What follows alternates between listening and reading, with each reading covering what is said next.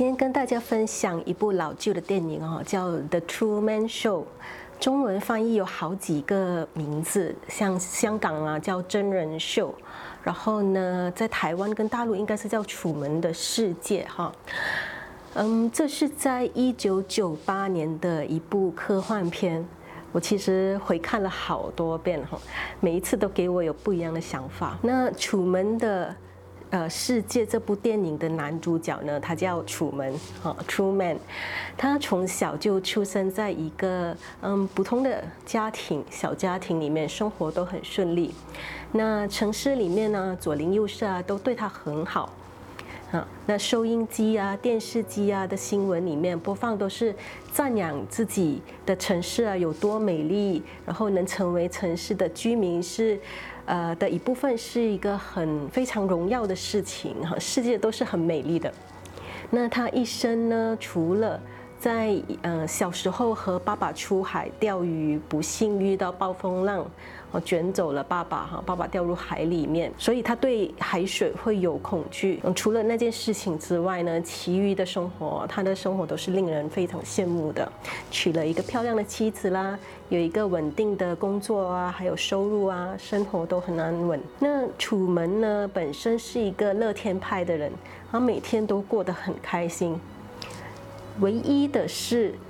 他每一次当他对着镜子的时候，他照着镜子看着自己的时候，他会觉得哈，隐约之间感觉上灵魂好像缺少了什么。嗯，所以为什么我们说眼睛是灵魂之窗啊？其实有他的那个道理在。可是呢，他就哎想想就算了哈，这个念头就这样打消了。然后他每天呢还是重复呃他的惯性的生活方式，上班回家，然后周末呢约朋友一起啊一直在重复他的那个啊惯性的生活，直到有一天早上，一个小小的意外改变了他一切，改变了他的人生。他其实就像往常一样，早上出门呢准备去上班，可是，在走路的路途当中呢，突然间啊眼前掉下了一个闪光灯。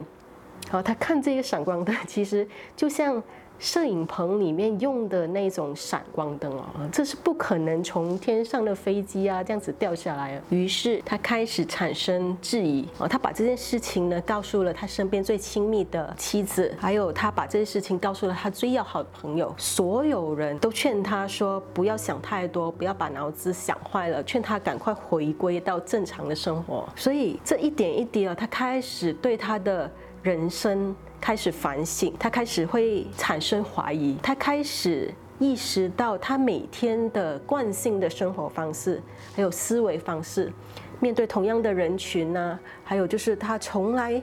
没有认识他世界圈子里面以外的人，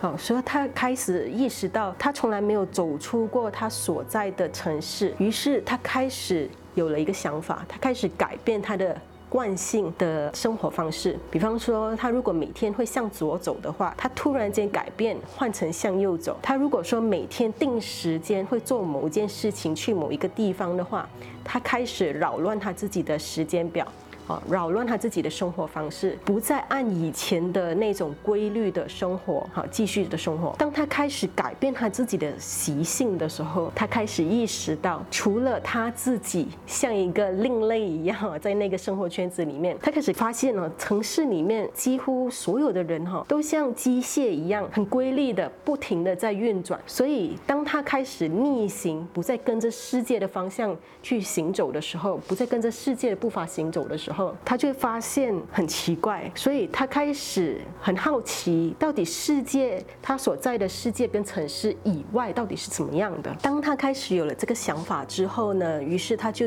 去准备买机票哈，准备去飞行，想飞出他的所在城市。可是呢，他开始意识到，当他想做某一个决定的时候，身边的所有信息都会开始的恐吓他，比如说，嗯，他周围会出现那些海报、那些信息啊，然后收音机啊、电视机啊都会传达，啊，告诉他说你乘搭飞机，啊，飞出国外啊，很大的风险啊，死亡率很高啊，等等等等，哦，所有正常的人其实听了这些消息都会打退堂鼓哦，都会打消那念头，不会再飞了。可是他决定改变他自己的思维，啊，不按。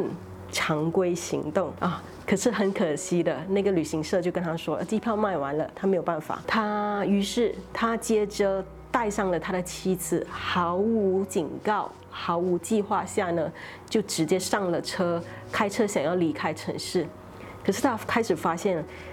开车一路上多重的阻碍，甚至在他还没有离开城市之前呢，他妻子、他身边最亲密的人呢，很断然的要求。嗯，离开他，要求离婚。他妻子说，他没有办法再忍受他的想法，还有他的行为了。于是他继续独自把车开到尽头，可是竟然发现呢，原来是一条死路，他没有办法再继续往前，只能够回头。原来他们的所在城市是在一座岛上啊，他接着就很伤心，我去找自己最要好的朋友诉心事。可是呢，他最要好的朋友呢，却跟他说，其实世界。没有发没有问题，是他有问题，所以叫他打消所有的念头，很悲观。所以到最后想要离开他的所在城市呢，嗯，飞机不行了，开车也不行了。最后唯一的方法只能够是搭船往海路的方法走。之前他一直不考虑这个方法，搭船走海路的方式，是因为他小时候在海上曾经失去过父亲嘛，那他还有这种小时候的记忆，他对海还是有恐惧症的。可是到最后呢，实在没有办法，他只好逼自己克服自己的恐惧，面对恐惧。去面对大海，于是他坚决地上了船。在航海的旅途中，其实一路上他也遇到了暴风雨，还有大风大浪。可是他始终没有放弃，因为他有很坚信的一个意念、一个念头。他尽量让自己存活下来，心里面不再有任何的恐惧。一直到最后，天气终于天晴了，他看到了一望无际的海上的风景，非常漂亮。可是突然之间，他的船却像撞上了一个墙壁这样子。却意外的停了下来。他开始意识到，原来眼前的这片美好的景色哦，原来是一道墙，一个墙纸，是一个镜头。然后呢，他开始意识到，原来背后有一个隐藏的一个楼梯，一个梯梯子。他终于开始意识到，他活在的世界里面其实是一个封闭的世界，所有的事情都只是一个假象。于是他下了船，走上楼梯，到最后一刻。他看到一扇门，他其实当他想要踏出一步时，突然间一个从天上传来的声音开始跟他对谈。原来他的人生从他婴儿开始，其实就是被一个导演选中拿来当真人秀，所以他所在的城市那座岛屿都是被一个非常巨大的摄影棚。围绕着、包围着的那些导演啊和摄影团队啊，其实就在那个他所在的位置的云端上。好，架设一个啊摄影摄影的团队这样子，就像一个高高在上的神 注视着，并帮他安排他的所有人生的事情。而他的所在的生活啊，他的一切的举动啊，都是被设计好的。他从小到大所接受的教育啊，所接触的新闻啊、媒体啊、内容啊，都是被设计的广告。他的三十多岁的人生都被二十四小时直播给真正。世界，他的世界哈，真实世界以外的人观看。那个导演跟他说：“不要走出那扇门，因为其实真实的世界并不是你想象中的那么美丽，非常的丑恶。所有的人其实都失去了生活的意义。嗯，只有唯一通过社交媒体啊，观看别人的生活，观看别人的人生，才是他们存活下来的一种娱乐和兴趣。世界其实很悲观的。你如果继续活在我帮你。设计好、安排好的世界里面，你其实会活得很自由自在，你会活得很幸福。可是呢，此刻的楚门已经是一个醒觉的灵魂意识，他其实清楚知道说，只有活在一个不受控制与安排的世界里，一个真实的世界里面，他才有他自己的自由。哪怕那个世界是多么的丑陋啊，只有活在一个他自己可以掌控的人生，其实才是最自由的。所以到最后他。他决定走出那扇门，走到了真实的一个世界里面。其实这电影我是有很多的感触的。呃，我有很多二战时期的记忆，也非常的清楚当时犹太人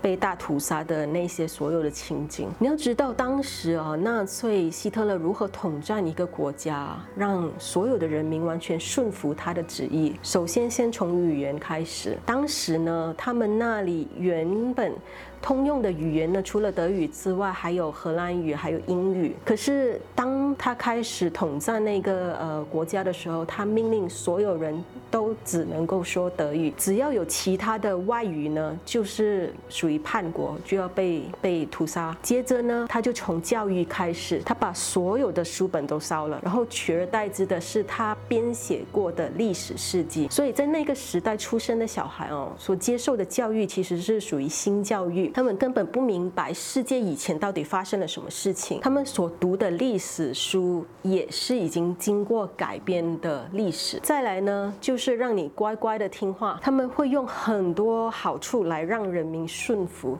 比方说，只要你不反抗，乖乖的听话，你就可以得到政府的保护啦。可以有很多的好处，像免费教育啊、医疗保健啊等等。所有人民只要想要生存下来的话，唯一能做的只能顺从，不能有自己的主观意识，只能乖乖的听话。再来呢，他们在教育新时代的小孩里面，会鼓吹爱国的意识。让他们看能触动他们的情绪的电影啊，唱国歌啊，啊，佩戴爱国象征的一个徽章，让他们自己觉得为自己的国家而感到骄傲。有那个徽章呢，自己就是一份子。所有不是当时教育系统里面所教导的事呢，就连自己的亲人、父母，只要违反了都要举报。所以在那个年代里面，很多父母失去生命呢，都是因为自己小孩举报了。啊，说自己的父母违反了某一些制度啊，等等。可是很讽刺的，当这些悲惨的历史啊正在进行的同时，其实，在地球的另一端的一些人民哈，在其他的国家，看到了这个国家的人民所发生的事情，他们会感到很同情和悲哀。可是他们没有办法去帮助他们，去改变他们的，因为他们知道这些人。